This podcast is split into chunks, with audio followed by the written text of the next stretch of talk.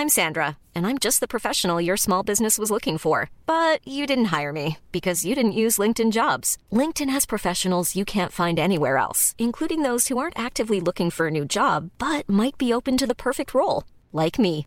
In a given month, over 70% of LinkedIn users don't visit other leading job sites. So if you're not looking on LinkedIn, you'll miss out on great candidates like Sandra. Start hiring professionals like a professional. Post your free job on linkedin.com/people today. Bonjour, c'est Zoé de Louis. Vous avez peut-être déjà entendu l'expression quand l'appétit va, tout va. On devrait peut-être plutôt dire quand le ventre va, tout va. Et oui, votre bien-être digestif a un impact direct sur votre bien-être global. Activia, notre sponsor en ce moment, accompagne depuis plus de 35 ans les Français à prendre soin de leur bien-être digestif. Leurs produits sont toujours aussi bons et vous accompagnent maintenant sur trois actions ciblées, soutien du métabolisme, actif à l'intérieur et apport de nutriments. Parmi les nombreuses gammes, vous trouverez forcément votre préféré pour vous accompagner à tout moment de la journée. Merci Activia pour leur soutien et bonne écoute. Activia contient des ferments du yaourt qui sont des probiotiques. Ils vous aident à digérer le lactose du produit en cas de difficulté à le digérer. Activia est source de calcium et de protéines. Le calcium contribue au fonctionnement normal des enzymes digestives et à un métabolisme énergétique normal. Louis.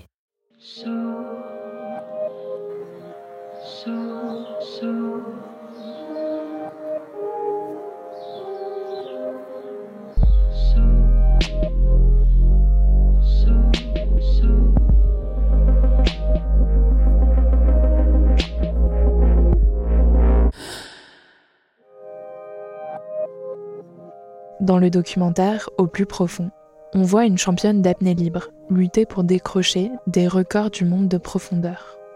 On la voit s'enfoncer dans les eaux de plus en plus sombres, alors qu'elle ne sait pas si elle aura assez d'oxygène pour remonter toute cette distance, et c'est intenable à regarder.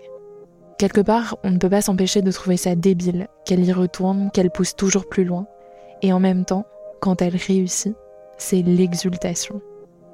Moi, ce qui m'a toujours fasciné, c'est plutôt la prise de risque dans un autre environnement, en montagne.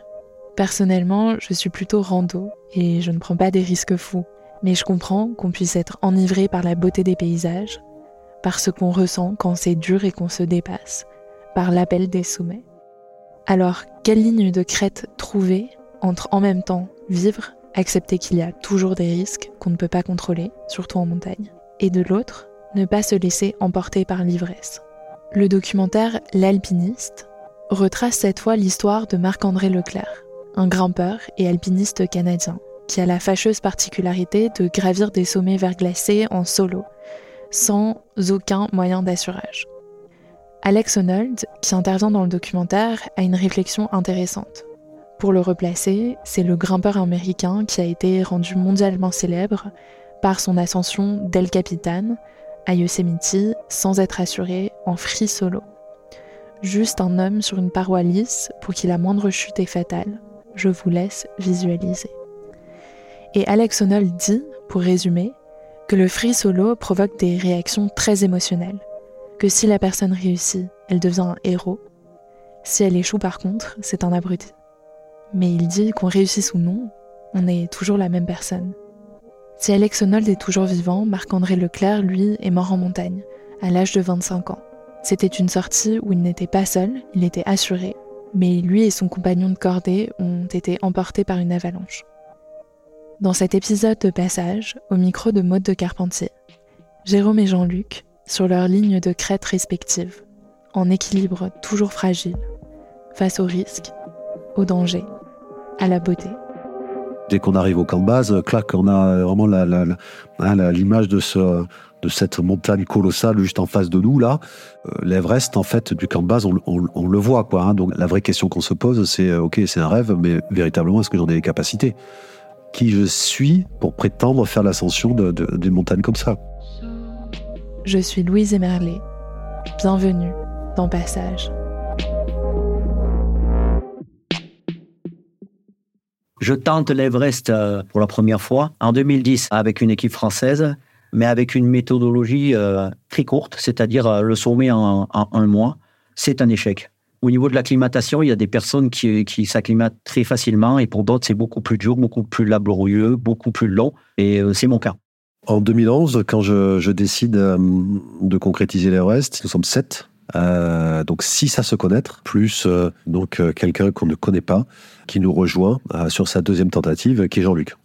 Pour l'Everest, le choix de se sauver, c'est par rapport au Seven Summit, tout simplement. Les Seven Summits, c'est un challenge sportif qui consiste à gravir les sept sommets les plus hauts de chaque continent. Sept continents, sept sommets, dont l'Everest. Je suis le plus jeune, donc avec 38 ans, et ça va jusqu'à 50 ans. Les profils, euh, il y en a aucun de chevronné sauf euh, Jean-Marc, hein, puisque lui, il est accompagnateur euh, du CAF, le, club alpin français. Mais tous les autres, on a un certain nombre de projets à notre, notre actif, mais pas à un niveau technique démesuré en fait. Hein. donc c'est un des paramètres du projet, comment sécuriser cette expédition. Sur l'Everest, il y a deux, deux façons de l'aborder. Les puristes voilà, l'abordent sans oxygène, donc avec un risque élevé de, mort, hein, puisque ben, on se retrouve dans la zone dite de la mort, au-dessus de 8000 mètres, avec l'idée d'aller le plus vite possible. Et les non-puristes le font avec oxygène. Et la question qui est posée, effectivement, c'est le, nombre de bouteilles d'oxygène et le débit qu'ils ont pour faire l'ascension finale. Alors nous, c'est clair, étant donné le profil des uns et des autres, c'est évidemment avec une équipe de Sherpa et évidemment avec l'oxygène.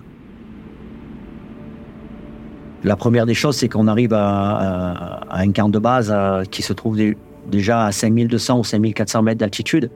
Et euh, petit à petit, il nous faut gravir les étapes, euh, faire des camps intermédiaires pour arriver à 6400 mètres, qui est le camp de base avancé, qui est le camp de base avancé le plus haut de la planète, à 6400 mètres.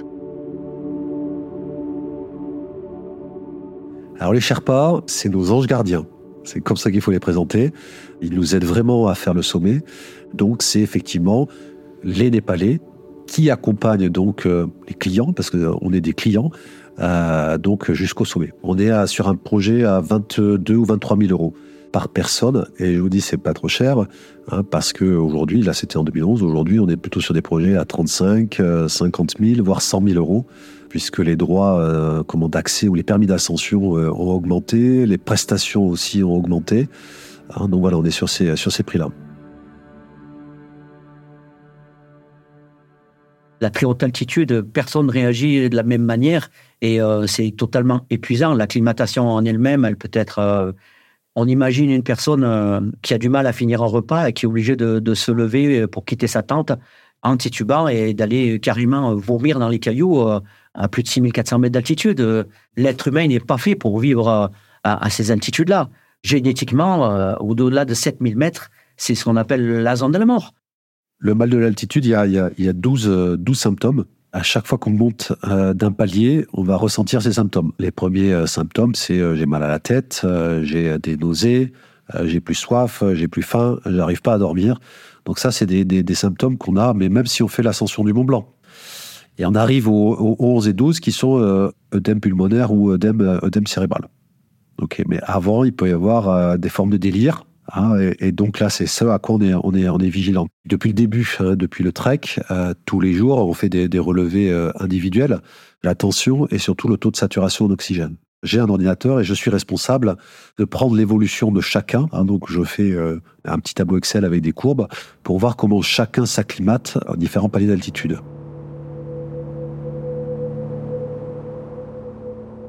Donc là, on va quitter la zone de Moraine euh, et le pied du glacier. On va se projeter sur le col nord pour aller faire une nuit à 7000 mètres. Là, ça nous permet de, voir comment les corps réagissent. Donc là, c'est chouette. Euh, c'est un peu dangereux parce qu'on passe à travers des, des, des séracs. Un gros bloc de glace qui pourrait nous tomber dessus, en fait. Hein. Ça veut dire que au-dessus de toi, tu as l'équivalent d'une maison ou d'un immeuble qui, bah, quand le glacier avance, bah, peut se décrocher et te tomber dessus, déclencher une avalanche, etc. Donc on arrive euh, gentiment à, 7000. Et le lendemain de cette nuit, on fait une poussée jusqu'à 7500 mètres, sans oxygène. Là, pareil, ça nous permet de voir comment euh, les corps réagissent et il n'y a pas de souci. Alors là, la montée à 7005 est plus difficile. Et je ne suis pas le seul à être au bout parce que quand on est, euh, on est redescendu en fait au, camp de base avancé, on était vraiment tous claqués. Quoi. Là, on a commencé à se dire qu'on a un projet qui est plus important que nous, qu'on n'a pas le niveau. Ça va? Oui. Heureusement que ça s'arrête. Hein. Ça se passe bien, il n'y a pas de problème majeur avec qui que ce soit Pas de maux de tête, pas de personnes qui vomissent, euh, ce genre de choses, pas de gelure, euh, rien. Tous, tous les, euh, les clignotants sont au feu vert. Eh, Polo C'est un métier en montagne Donc là, la décision est prise d'aller se reposer euh, donc dans un village tibétain. Donc on redescend en dessous euh, du euh, camp de base. Le camp de base est à 5002 et le village dans lequel euh, on va est à euh, 4000 à tout casser. Le but, c'est de recharger des batteries, de vivre avec les Tibétains, de, retrouver la vie. C'est prendre le temps de faire la chose et d'épargner, euh, de s'épargner euh, un maximum de douleur.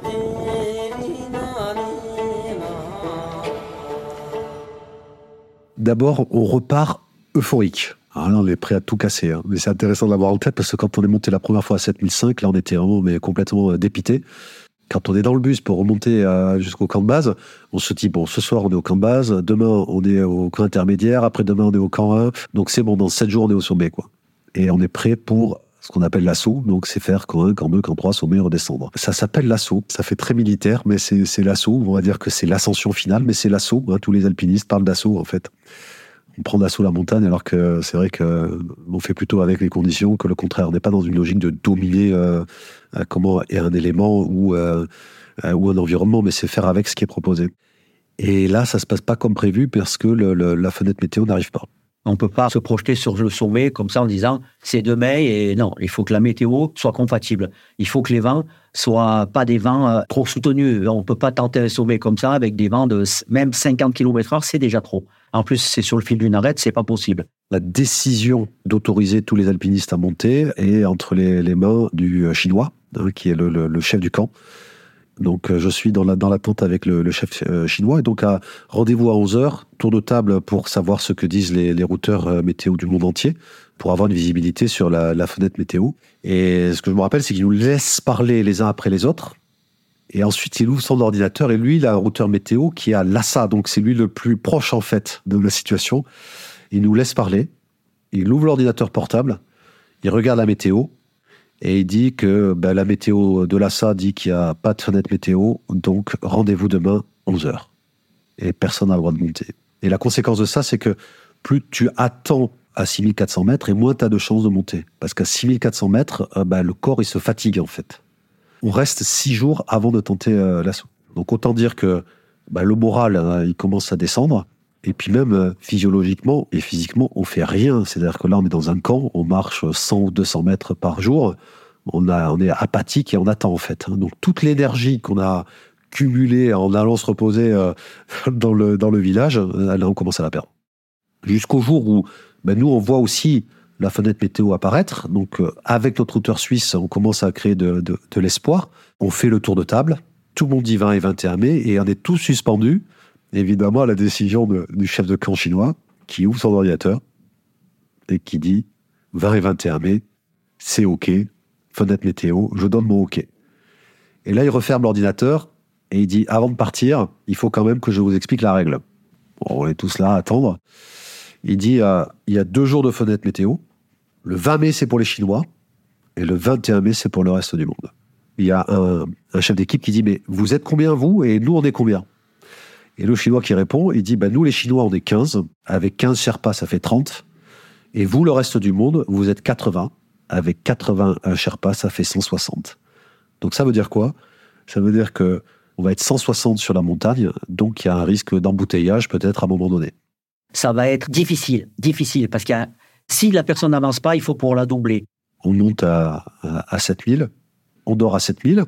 Le lendemain, on part pour aller à 7005. Moi, je pars en dernier du, euh, du camp. Je vois au loin euh, euh, quelqu'un de notre équipe que j'arrive pas à reconnaître. hein, C'était à une centaine de mètres et qui avance pas. C'est Catherine que je, que je retrouve. Et je lui dis, ça va, Catherine? Elle me dit, bah non, j'ai- plus d'énergie, j'y arrive plus. J'y arrive plus. Bah, je dis, c'est pas grave, de toute façon, tu vois bien, le camp, il est là, on a toute la journée pour monter, on n'est pas attendu au camp. elle dit, ah non, non, mais je, je veux redescendre. Donc, c'est la première à, abandonner. Ah, et donc, déjà, bah, de, de 7, on n'est plus que 6 à pouvoir tenter le, le, sommet. C'est une alerte de voir que euh, une coéquipière qui abandonne, d'autant plus que moi, j'ai en tête que, bah, comme je prenais les paramètres des uns et des autres, c'est Catherine qui est la mieux acclimatée sur tous les paramètres. Je te dis, bah, tiens, euh, elle lâche, euh, on est prêt, on a perdu l'énergie à 6004, c'est la mieux acclimatée, et elle lâche. Qu'est-ce que ça veut dire pour nous? Là, on imagine, on imagine des personnes qui ont fait beaucoup de sacrifices. Tout le monde a envie de réussir, tout le monde. Sauf que, à un moment donné, psychologiquement, il va peut-être y avoir une petite étincelle euh, dans une personne, une douleur sur une autre. Il y a une petite chose qui fait que ben, l'esprit va bloquer le corps. Donc, il y a une appréhension euh, énorme, il y a de la peur, on ne sait pas ce qu'on va trouver plus haut. Et en fait, euh, les personnes qui sont autour de moi, personne n'est jamais allé aussi haut. Personne. On est tous dans un état d'anxiété abominable avec la, la peur d'échouer, mais surtout, qu'est-ce qu'on va voir? Comment ça va se passer?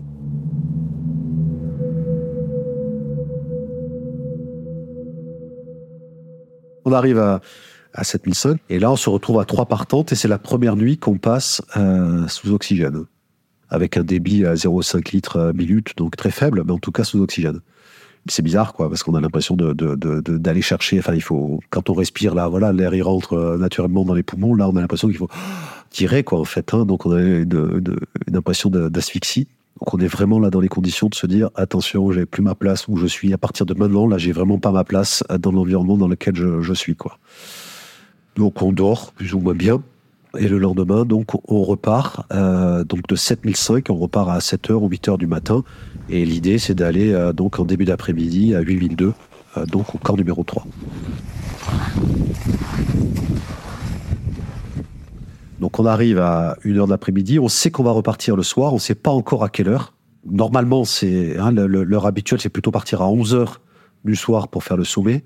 Là, on a la contrainte qu'on est nombreux, qu'on veut éviter les embouteillages et qu'à 4 h de l'après-midi le lendemain, il va y avoir du vent. Donc il y a petite négociation entre les expéditions pour savoir qui part à quelle heure. Et nous, euh, comme on privilégie la sécurité, on dit on part quasiment les premiers, en fait en réalité deuxième, on part à 8h30 du soir dans l'idée de faire ça en 9 heures. C'est à peu près le temps qu'il faut pour faire ces 650 mètres de dénivelé qui restent et ces 2 km de voie. Voilà, donc ça veut dire que de 1h de l'après-midi à 8h30, bah, on essaie de se reposer, on se change, on s'hydrate, on mange, etc. Quoi. Voilà, c'est ce qui se passe et surtout on a le temps d'angoisser. On est trois dans la, dans la tente. Moi, je suis avec Jean-Luc, Christian. Et donc, on parle avec les uns les autres pour, pour être sûr qu'on part bien à 8h30 et pour être sûr que tout le monde a envie de partir. On fait ça par euh, walkie parce que bah y a du vent et donc entre temps on, ne s'entend pas. Et là Dominique et Christian se disent bah nous euh, on renonce, on veut pas faire le sommet, on va essayer d'aller le plus loin possible mais on partira que demain matin. Donc on n'est plus que quatre à décider de partir à, 8h30, Polo, Jean-Luc, Jean-Marc et moi.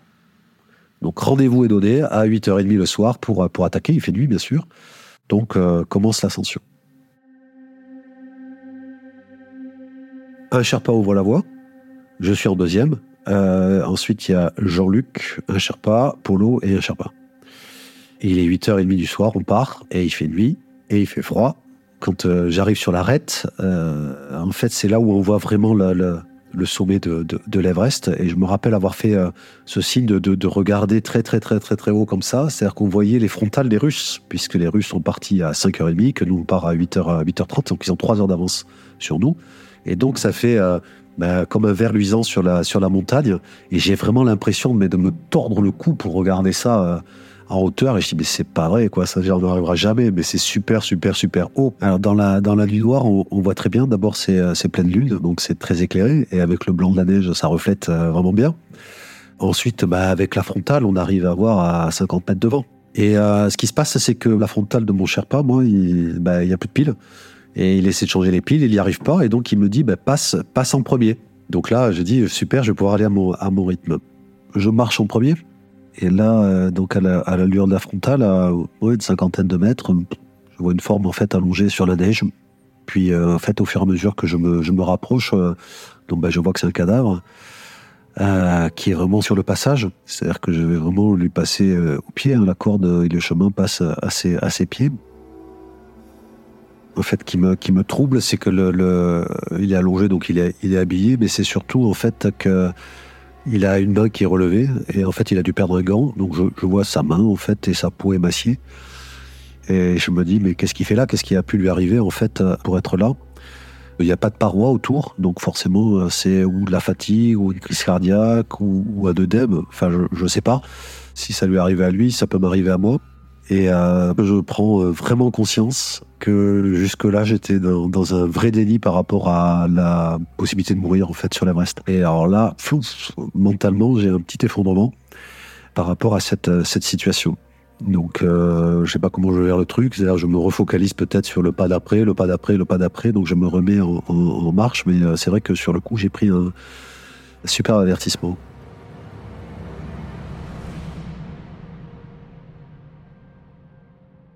J'envoie la lampe frontale sur le côté et là, je, je, suis face à, à, un tibia congelé qui, qui, sort de, de, la glace. C'est une chaussure et un pied euh, complètement congelé, posé sur la glace et euh, je vois la jambe, je, vois la jambe de cette personne.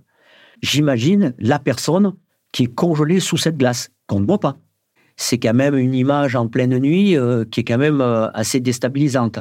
Elle est déstabilisante parce qu'on ne sait pas où on va, mais on se dit, on croise une personne qui est là depuis combien d'années? Ça pourrait très bien être moi, plus loin. Ça, c'est une vision, c'est une vision d'horreur quelque part, parce que la montagne, à la, à la base, c'est pas ça. La haute montagne, c'est pas ça. Ça, c'est une image qui me choque, parce que je suis pas là pour ça. Je suis là pour voir du beau. Ça, c'est très dur. L'image qui arrive après, encore plus difficile à vivre, c'est carrément une personne qui est dans un duvet, qui est momifiée dans la glace, et là, je, je regarde le visage, je me dis, euh, tu y es là. Là, tu es sur les pans de l'Everest. Tu sais où tu es. Donc, euh, mais il faut pas que ça se termine comme ça. Il faut pas que ça se termine comme ça. Tu continues, tu marches, tu suis les autres, tu fais attention où tu mets tes pieds. Il y a le froid. Le froid, ben, tu, essaies de le maîtriser tant que tu peux. Et puis tu regardes. Et puis tu as ces lumières, tu as ces lumières qui sont plus haut. Et en fait, ça t'attire. C'est un peu comme des lucioles. Elles t'attirent vers le sommet. Et, et tu ne dois pas quitter le train. Le train, le train, c'est ça. Ça, c'est des belles images. Après le sordide, on a quand même des belles images je ne m'arrête pas quand je vois le, cadavre, on passe à ses pieds et, j'enchaîne. Je suis premier, donc je suis un peu poussé par les autres aussi. Et euh, on n'en parle pas non plus parce qu'il y a, un peu de vent, on a le masque à oxygène, donc en fait la communication entre nous est très très réduite. Hein, c'est pas une petite balade en forêt, on n'est pas les uns à côté des autres, on est les uns derrière les autres. Il y a 5 ou 10 mètres d'écart entre nous, euh, et donc on s'arrête pas, euh, voilà, pour pour en discuter. On se parle pas parce que on est dans notre univers et moi j'adopte un style qui est un peu le meditation walk. Je suis sur mon chemin, je vois des choses qui me font mal, mais je continue et je et je et, et, pour continuer à avancer, je pense à d'autres choses. Par exemple, je pense à mon père. Je pense à mon père et je dis je fais un pas pour toi papa. Je, pense à ma famille, j'avance en me disant bien sûr que je veux pas non plus être privé de de, de, cette vie qui, qui m'anime et je veux donc pouvoir continuer à vivre cette vie je vois au loin euh, deux alpinistes qui sont euh, en train de s'affairer euh, autour d'un cadavre. Et là, je me dis, ça va pas du tout. Là, j'ai des hallucinations. Et puis je me rapproche et, puis je vois effectivement deux alpinistes qui sont en train de faire les poches d'un cadavre. Et donc j'essaie de, vraiment de me concentrer, dire c'est des hallucinations, c'est sûrement le, choc ou l'impact de ce que je viens de voir jusque-là. Et puis après je me rappelle, euh, mais ça, revient doucement, c'est que quand euh, j'étais dans le, la tente là, du, euh, responsable de, village, le, le, chef, euh, le chef chinois. Une fois qu'on a dit le go pour le 20 et 21 mai, il y a des alpinistes qui sont venus le voir et qui ont dit, j'étais encore dans la tente donc je les ai entendus dire, qu'ils étaient mandatés par la famille pour récupérer donc auprès de cette personne son portefeuille, peut-être son carnet ou son appareil photo. Donc c'est à ce moment-là que ça me ça me revient de me dire mais oui bien sûr c'est effectivement euh, pour la famille qu'il recueille les, les, objets les objets personnels donc sur les cadavres sur l'Everest euh, il y en a à peu près 200 qui sont euh, recensés ou déclarés ou identifiés donc certains sont, sont, sont encore sur la voie en fait c'est très difficile de les, de les redescendre quand on est à cette altitude-là, on a très peu de force en fait. Hein. Je, je, je, vais dire une bêtise, mais on a les 50% de ses capacités physiques et puis à peu près 50% de ses capacités cérébrales. Et donc, quand euh, quelqu'un décède, il faut de la force pour le redescendre. Donc, il faut euh, 3, 4 Sherpas pour le redescendre. Donc, il n'y a pas toujours 3, 4 Sherpas disponibles pour le faire. Et puis, ben, je vais être euh, très cru, mais euh, c'est un corps chaud sur de la glace. Et donc, ben, le corps, il se soude assez vite à la glace. Voilà. Et après, il. Et donc, du coup, le, ce que font les Sherpas, c'est que très vite, ben, peut-être ils poussent certains cadavres dans les crevasses. Donc, des fois, ils peuvent pas. Et donc, le cadavre reste là.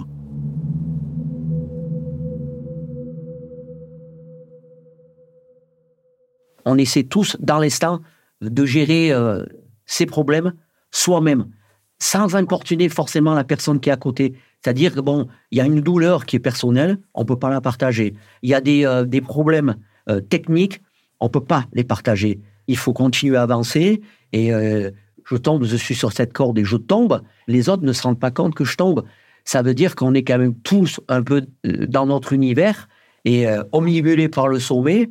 Après, au niveau de, des problèmes que je dois gérer, c'est par exemple le fait, à un moment donné, d'être carrément incapable de voir. C'est-à-dire, euh, le masque, lui, à un moment donné, est recouvert de buée. Je ne sais pas où je pose mes pieds. Et alors, ce masque, j'enlève. La conséquence, c'est que mes yeux peuvent geler. Mes pupilles, mes rétines sont directement exposées au froid. Et je me suis rendu compte que mes cils, en fait, étaient recouverts de glace. Ce qui fait que quand mes yeux ont tendance à cligner, les cils sont collés. Et donc, je, passe la moufle sur les cils pour casser cette glace afin que mes yeux puissent s'ouvrir. J'ai jamais fait ça de ma vie. Casser la glace sur mes cils, ça m'est jamais arrivé. Alors donc là, ça se complique. Il y a deux événements. Le premier, c'est que je sens que j'ai les orteils qui commencent à geler. Dans les, chaussures d'alpinisme, le, pied, il, bouge pas en fait. Hein, et donc, euh, euh, ce qu'on doit faire, c'est qu'à chaque pas, j'essaie d'activer les orteils pour activer la circulation jusqu'au bout des, des, orteils. Et donc, je le fais sur chaque pas jusqu'à ce que euh, mon, gros orteil là du pied gauche euh, devient sensible et je sens que euh, j'arrive de moins en moins à l'activer. Donc je suis à peu près à 100 mètres du sommet là et euh, donc je, prends la décision de dire entre le sommet et l'orteil, si près du but, c'est le sommet. Il y a une, pente de neige qui a 8800 et quelques mètres. Et donc, je, revois encore les pieds de Jérôme dans la nuit. Je les revois, les pieds de Jérôme. Il les, il il les bougeait, il les faisait taper contre la neige, contre la glace. Et je me suis dit, tiens, il doit, avoir, il doit commencer à sentir que ça saisit, que ses orteils se saisissent, ou alors il essaie de, de, de faire revenir un semblant de chaleur, de, de faire circuler le sang et tout. Et alors je dis, mais dans ma tête, je me dis, mais toi, bouge tes orteils. Alors moi, je bougeais mes orteils, je bougeais mes orteils. Et puis après, je me retourne à ce moment-là, et sur le Choyu, donc un 8000 qui est à côté, dans le même alignement que l'ouest, un éclair qui passe à travers comme ça le ciel, qui venait de très très haut, et qui descendait comme ça. Et je me suis dit, mais es où là je dis, mais c'est, c'est Zeus qui est en train de foudroyer là. Ah, tu vas pas être ici, mais quand même, tu as encore tirer. Tu as encore tirer. Deuxième élément, en fait, euh, c'est que euh, j'avance euh, et je vois un groupe de Russes qui redescend. Et l'alpiniste qui est devant moi, le premier, là, le, russe, en fait, à 5 mètres, bah, il s'arrête et, il s'affale sur lui-même. En fait, il faut comprendre qu'il y a une corde fixe et quand on monte ou quand on descend, on utilise la même, corde. Et il y a une règle, c'est que c'est celui qui descend, qui se détache de la corde, qui fait le tour de celui qui monte et qui se rattache dessous. Parce que nous, quand on monte, on a une poignée auto-bloquante, et c'est vrai qu'avec les, grosses moufles et tout, c'est un peu compliqué à sortir la poignée, etc., etc.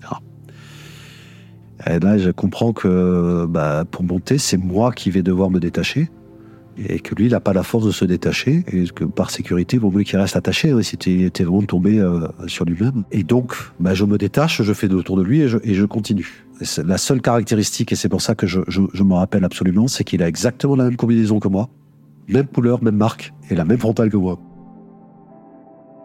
Quand euh, je le croise, donc on se parle pas, on continue, et lui, il est avec trois Sherpas. Hein. Je ne vois pas d'alerte spécifique par rapport à lui et euh, je ne me sens pas de responsabilité de, de, l'aider puisqu'il est déjà aidé par les Sherpas. C'est la règle en fait qu'on se donne tous.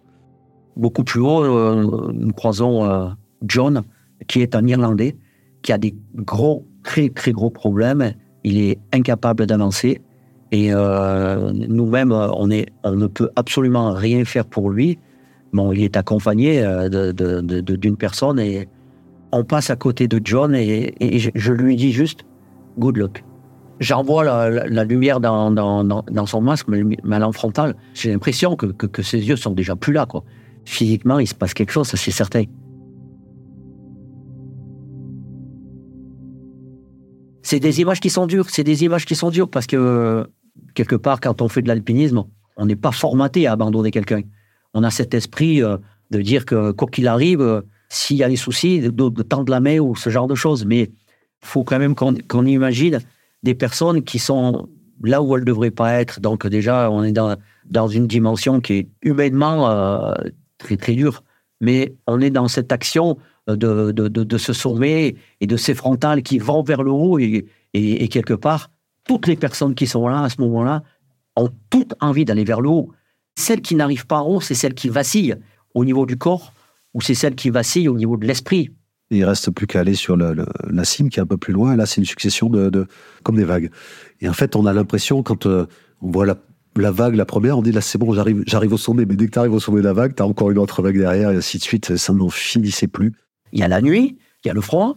Euh, on a de la glace qui a commencé à couler euh, et qui est collée euh, sous le menton. Et là, là, tu arrives sur le, dernier, le dernier ressaut, c'est-à-dire que on voyait plus que les étoiles. Je me dis, c'est pas possible. Et il y a Jérôme qui est devant moi et je dis, emmène-moi au sommet. Comme pour le booster lui. Pour le booster lui, mais pour le booster moi. Je dis, parce que Jérôme est devant. Si lui, il, il, va avancer, moi, forcément, je vais être aspiré, je vais être attiré et je vais y aller. Il y a Polo qui est à côté de moi, derrière. Et finalement, en disant ça, en, l'espace de, je sais pas, de quelques minutes, nous sommes là, là au sommet. Jusqu'au moment où je, je, tire la corde et, je me dis tiens celle-là elle, elle, répond pas pareil. Donc derrière la vague c'est le sommet quoi. C'est le sommet. Et effectivement derrière la vague c'est le sommet. Et donc j'arrive le premier au sommet puisque du coup le Sherpa était, était derrière. Je m'assois donc déjà il fait nuit parce qu'on est monté trop vite hein, on aurait dû arriver à 5h30 du matin donc on aurait dû mettre 9 heures comme prévu pour faire euh, camp 3 euh, sommet mais on a fait 7 heures donc on était plus vite que prévu sans s'en rendre compte euh, donc, euh, bon, déception. On n'a pas le, le, super, la super vue euh, sur l'ensemble de, de l'Himalaya. Alors, on y voit parce que avec la, la lune, on, on voit les sommets, hein, les sommets enneigés et tout ça, mais on n'a pas la super vue. Euh, pas profiter. Et puis, le, le, le lever du jour, c'est dans deux heures. Il fait moins 35. On va pas rester deux heures au sommet à attendre, euh, parce que là, c'est trop dangereux. J'ai cette pensée très, très négative qui est de me dire que ben, je suis sur le tour du monde, mais que maintenant, il va falloir redescendre.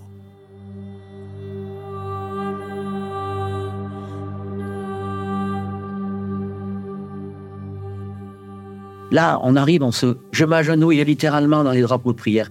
Et euh, c'est une satisfaction, c'est, et c'est aussi un ouf. Tu y es. Tu y es, t'es au sommet. T'es au sommet de l'Everest. Ça, c'est quand même, dans, une existence, c'est quand même euh, extraordinaire. Et à un moment donné, je vois Jean-Luc embrasser le, le, sommet. Et il me fait Ah, Jérôme, c'est le plus beau jour de ma vie. Et je le regarde, je me dis, mais qu'est-ce qu'il est fou celui-là Moi, je suis fatigué et lui, je le vois, il est euphorique. C'est sa deuxième tentative et là, il réussit, il est euphorique. Et on a un décalage tous les deux, c'est-à-dire que lui, euh, bah, il est plus en forme que moi, et mental et physique, et donc il peut en profiter. On reste 20 minutes euh, euh, au sommet et pendant 20 minutes, je suis très préoccupé par mon orteil, par mon niveau de fatigue et par la conscience que, d'une manière générale, tous les décès, ils sont à la descente. Donc je ne sais pas ce qui me reste comme réserve d'énergie pour redescendre, sachant que la descente, on est à 8848 mètres, c'est forcément redescendre à 7000 ou à 6004. Puisqu'il est hors de question de s'arrêter au camp 3 ou au camp 2, puisqu'ils sont exposés au vent, et qu'à 4 heures de l'après-midi, il y aurait du vent. Je prends conscience au sommet des forces qui me restent et de me dire, là maintenant, euh, c'est maintenant que ma vie se joue, quoi quand on se rend compte des sacrifices qu'il a fallu euh, pour arriver là, en plus, moi, j'ai vraiment euh, un cursus euh, d'alpiniste à la base. Et donc, j'ai gravi les étapes petit à petit dans ma vie d'alpiniste. J'ai commencé dans les Alpes du Sud, après les Alpes du Nord, après j'ai commencé une première expédition en Himalaya, puis la Concagua, ce genre de choses et tout. Et puis, tu te rends compte que chaque étape de ton existence fait que tu deviens de plus en plus autonome, de plus en plus fort, que tu acquiers une expérience euh, supérieure euh, et que tu arrives à gérer plein, plein, plein, plein de choses et arriver à concrétiser ce sommet, bah, tu dis là, c'est top, c'est, en fait, c'est top of the world. Parce que quand tu es en bas et que tu vois l'immensité, le volume de la montagne, tu dis, mais c'est pas possible. Humainement, c'est pas possible.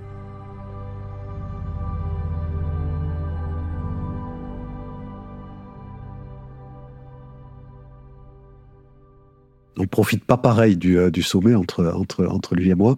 Polo qui nous rejoint, lui, euh, donc qui est plus introverti, voilà, il est là, il est content et il repart, mais il n'exprime rien. Je me rappelle encore de la joie de, de Jean-Luc, vraiment il me regarde, enfin c'est euh, c'est comme s'il marquait un but en, Coupe du Monde, euh, j'en sais rien, quoi, de foot, peu importe, mais euh, il exprime une joie et moi je suis là, je c'est pas possible, j'aimerais être comme lui, mais je, me sens vraiment diminué et vraiment en danger sur la descente. Il y a une voix immense, mais il y a aussi une peur. Il y a une peur qui s'installe. Je me dis, comme les, les, Népalais qui sont à côté de moi, on n'a pas le droit d'être là. Parce que c'est la montagne des dieux. L'aube n'est pas encore complètement arrivée. Il fait nuit. Il fait moins 40. Je, je sors cet appareil photo. Et là, je me rends compte que le Sherpa qui est avec moi, il a encore plus peur que moi. Parce que lui, il est vraiment dans, sa, dans, dans une dimension ultra spirituelle. Et je lui tends cet appareil photo, et là, je me rends compte qu'en fait, il, ne prend pas les photos qu'il devrait faire, il, prend nos chaussures. Il a tellement peur d'être là, il a tellement envie de redescendre, mais rapidement, qu'il fait n'importe quoi. Et le retour, le retour, parce qu'il dit, mais tu es haut, mais tu es haut, mais tu es à 8848 mètres, mais comment vas-tu faire pour redescendre tout ça? Et vient le moment où il faut, il faut redescendre, en fait. Donc c'est parti pour la pour la descente avec euh, vraiment cette conscience de me dire que c'est là que tout se joue en fait. Hein. Enfin moi je suis euh, j'ai à nouveau hein, en fait au sommet quand je fais euh, mon petit euh, body scan. Donc j'ai cinq orteils, deux à gauche et trois à droite qui commencent à montrer des signes de, de gelure. Donc vraiment le gros orteil gauche là qui bougeait plus, je sentais plus quoi.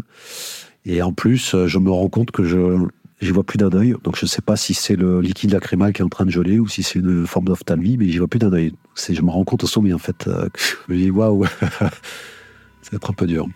On descend et euh, malheureusement euh, on arrive sur cette scène où John et euh, J dans la neige, un peu plus bas que la, corde fixe et, le Sherpa qui l'accompagnait l'a laissé là et il lui a mis de la neige sur le, sur le visage, coutume népalaise ou bouddhiste, je peux pas dire.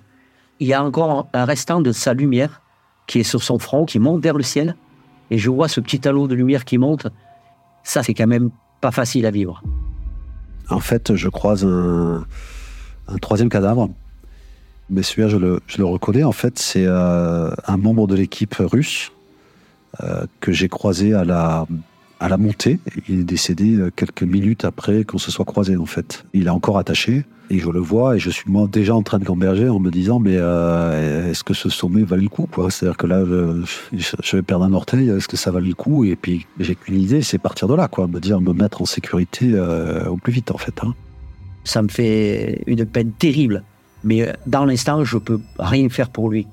Et quelque part, on peut très bien imaginer que la prochaine personne qui pourrait éventuellement avoir un souci, ça peut être moi. Et je suis pas en capacité de redescendre.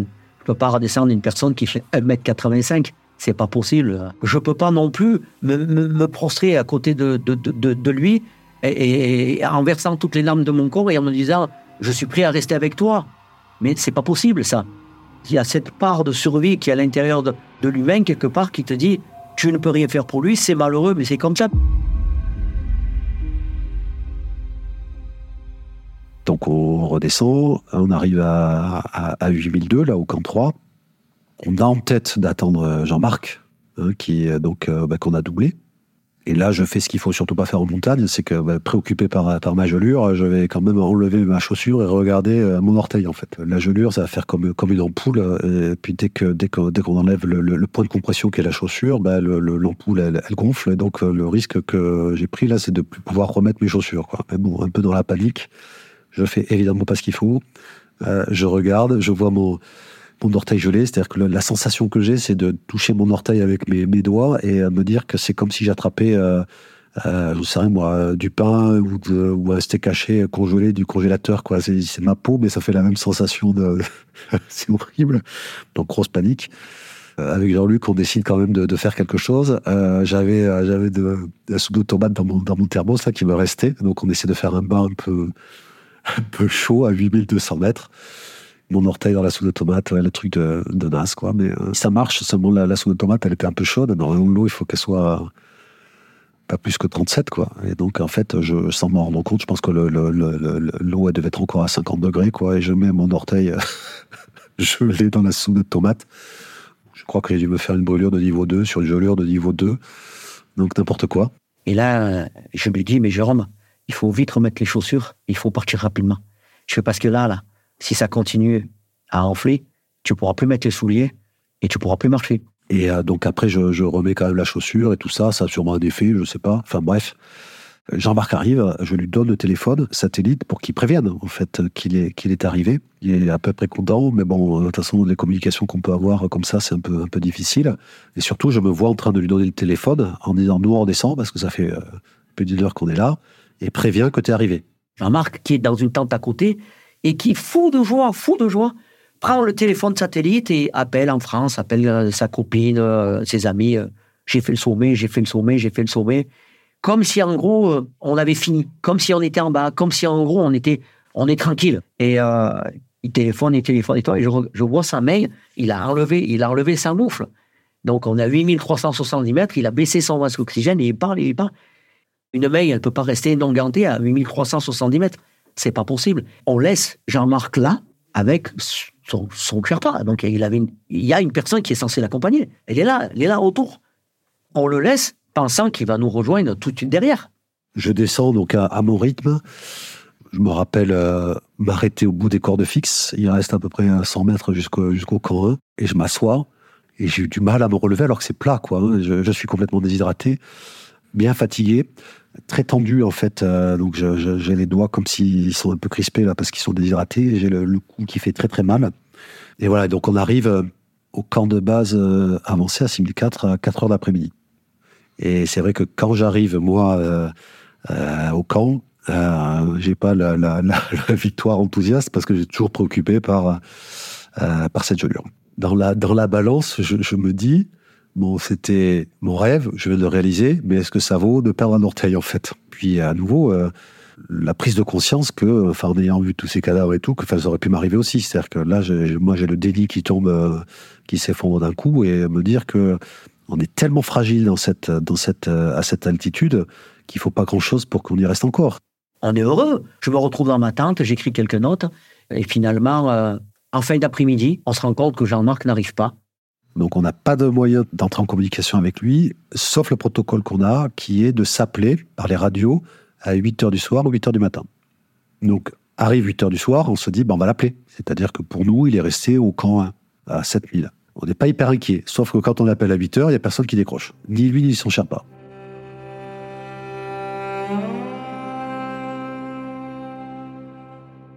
On ne sait pas où il est.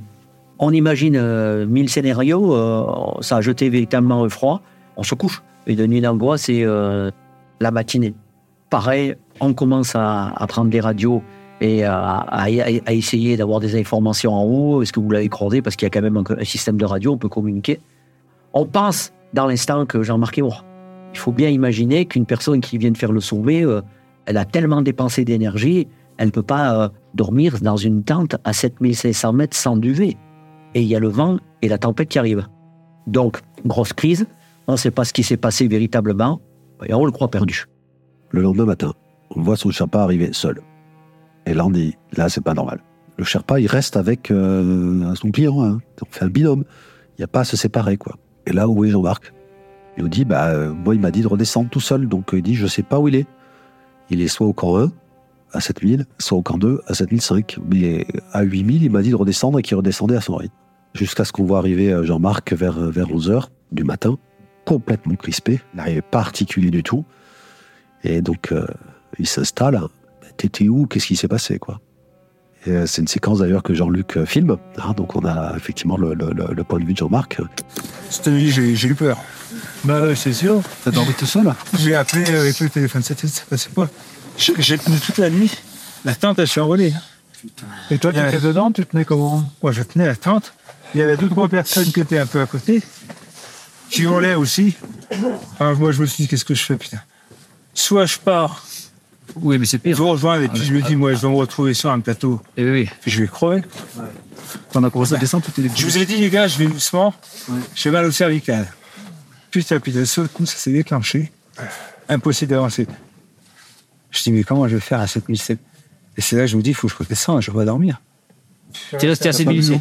Je suis resté à 7007. T'as pas pu boire Ok, go.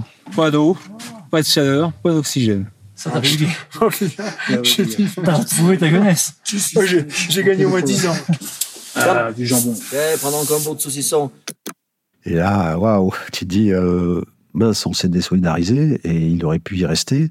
Après, il a un tempérament, euh, Jean-Marc, à faire les choses tout seul, mais tu te dis, tiens, le principe de sécurité, d'interdépendance, on l'a pas, on l'a pas respecté, parce que lui, il l'a pas voulu non plus. Hein. C'est-à-dire que, mais tu te dis, euh, bon alors moi, j'ai un denté gelé, Polo, il a un doigt gelé, Jean-Marc, il a deux doigts gelés, Jean-Luc, il a rien. Mais bon, euh, on a un peu frisé la correctionnelle quand même, quoi. On assiste aussi à, à un groupe qui a vécu une belle aventure commune et qui finalement se retrouve intact.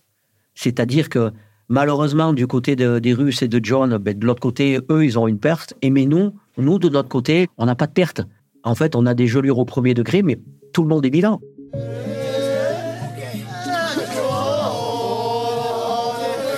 avec les Sherpas, vous faites ça, il nous faut un gâteau, euh, voilà, il y avait un peu de musique et tout ça. Mais euh, alors, je me rappelle bien que euh, Christian et Dominique vraiment bien dansé avec les Sherpas, Jean-Luc un peu, mais nous autres, on était crevés. Eh oui. C'est dur d'être héros. On n'a pas retrouvé Catherine euh, au camp base avancé. Elle, je pense qu'à ce moment-là, elle était dégoûtée. Elle voulait surtout pas nous entendre dire qu'on avait réussi le sommet, donc elle était déjà au camp de base. Ça, ça fait bizarre de te dire que tu as fait quelque chose, mais tu veux pas vraiment profiter avec les autres parce que tu dis, on a, on a, on a, on a- enfin, on a- on n'est pas au même niveau, quoi. C'est-à-dire qu'il y en a qui qui n'ont pas fait le sommet, qui sont euphoriques. Après, t'en as qui ont fait le sommet et qui disent, mince, euh, ça se trouve, on pourrait ne pas être là. Catherine qui est avec nous, qui est pas là, elle voulait la même chose et là, elle l'a pas. Donc tu as quand même une, c'est pas comme une équipe de rugby ou de foot qui marque un essai ou un but et qui partage ensemble la victoire. Et une fois qu'on rentre à Katmandou, euh, la première préoccupation qu'on a, c'est d'aller à l'hôpital en fait pour les, différentes gelures. On apprend tous que ça ira quoi, c'est des, gelures de, niveau 2. Donc ça, ça va mieux pour tous par rapport aux gelures. On se dit maintenant c'est que c'est que du temps. C'est des soins et, faire attention, mais ok ça va pour ça quoi. Il y a des années en arrière, j'ai fait, j'ai choisi euh, un mode de vie. J'ai fait de mon existence une existence de d'alpiniste euh, engagé dans les Alpes du Sud ou en Alsace française, parce que quand on est dans des situations comme celle-là, c'est là qu'on se sent pleinement vivant. On n'est pas euh, totalement euh, aseptisé dans une société qui vous mange votre énergie, qui, qui vous mange votre liberté. J'ai véritablement l'impression d'être maître de mon existence et de dire à un moment donné, je fais ce choix, il m'appartient et j'ai cette richesse-là de faire ce choix-là. J'y vais parce que j'aime ça, parce que ça fait des années que je suis dans cet univers et que aujourd'hui euh, j'ai une part d'addiction à ce genre de choses, à ce- genre de défis et que quelque part ça m'aide énormément dans ma vie de tous les jours. Ma famille sait comme je fonctionne euh, depuis des années. Ils respectent énormément euh, mes choix. Ma femme euh, est très fière de ce parcours, de cette ascension, de cette réussite. Là, dernièrement, là, quand je suis reparti en Himalaya, j'avais pris des dispositions pour leur dire que j'aimerais que certaines choses soient faites pour eux, pour eux, pour leur futur, et que qu'ils respectent mes, choix de ce que j'avais décidé. C'était une précaution de dire, toi, ma fille, tu auras ça, et toi, mon fils, tu auras ça. Ma fille, il a très bien pris. Mon fils, pas du tout. Euh, mon fils est gendarme et il, était il partait pour Nouméa. Il m'a dit, me fais pas le coup de, m'obliger à revenir de Nouméa. Il a cru que, en gros, je leur disais, euh, je pars, mais je vais pas revenir. Alors que pour moi, c'était, je fais pas les choses de façon euh, aléatoire, mais qu'il y a quand même une certaine réflexion.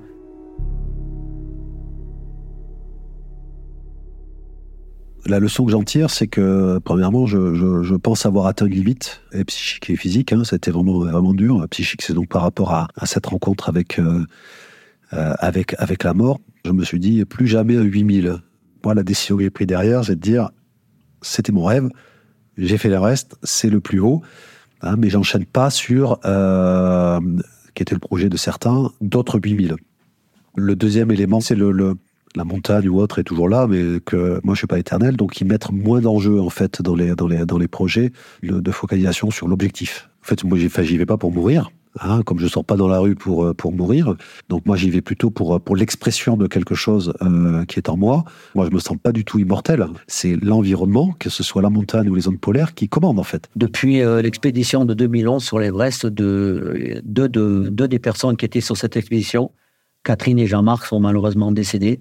En montagne, Catherine est décédée au Manaslu dans une grosse avalanche et Jean-Marc est décédé sur un sommet, euh, un amas d'Ablam en Himalaya. Jean-Marc, en fait, il s'est jamais véritablement extirpé de la montagne. L'Everest l'avait déjà bien, euh, bien conditionné et, euh, et l'amas d'Ablam l'a, l'a, l'a, l'a complètement cloisonné. Et nous, on a pu s'en extirper. Pour la date anniversaire de Jean-Marc, j'étais euh, en Himalaya. Et quand j'ai regardé mon altimètre qui me donnait la date du 4 novembre, j'ai pensé à lui tout de suite. Et j'ai regardé la montagne, j'ai pensé à Jean-Marc et je me suis dit, je vais essayer de ne pas commettre tes erreurs. Et ça m'a fait faire demi-tour. Moi, je me suis retrouvé euh, sur un camp de base où il n'y avait plus personne, à part un Polonais qui redescendait. J'étais le dernier occidental. Et après, euh, je me suis dit, euh, les clignotants sont pas sont pas ouverts, il se passe ça. Toi, tu vas te retrouver tout seul. Et s'il y a quoi que ce soit, en gros, on dira, ben ça ça faisait pas, mais il a quand même voulu tenter. Et j'ai pas voulu imposer ça à ma famille parce qu'à un moment donné, tu vas le payer le prix fort. J'ai un peu des remords, hein. Euh, mais voilà, je me dis que quand même j'ai la chance aussi de de pouvoir parler de ce que j'aime et de revenir dans ma famille, de retrouver mon confort. Voilà, et ma vie, euh, c'est pas. un- Voilà. Cette dernière expérience himalayenne, on va pas dire que c'est un échec parce que revenir, c'est c'est magnifique. C'est une autre aventure.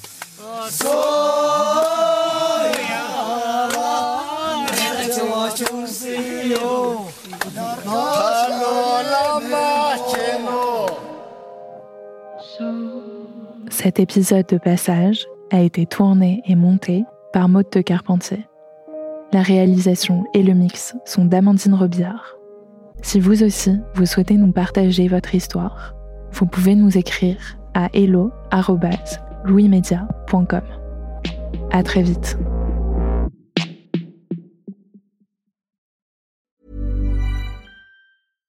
Support comes from ServiceNow, the AI platform for business transformation. You've heard the hype around AI. The truth is, AI is only as powerful as the platform it's built into.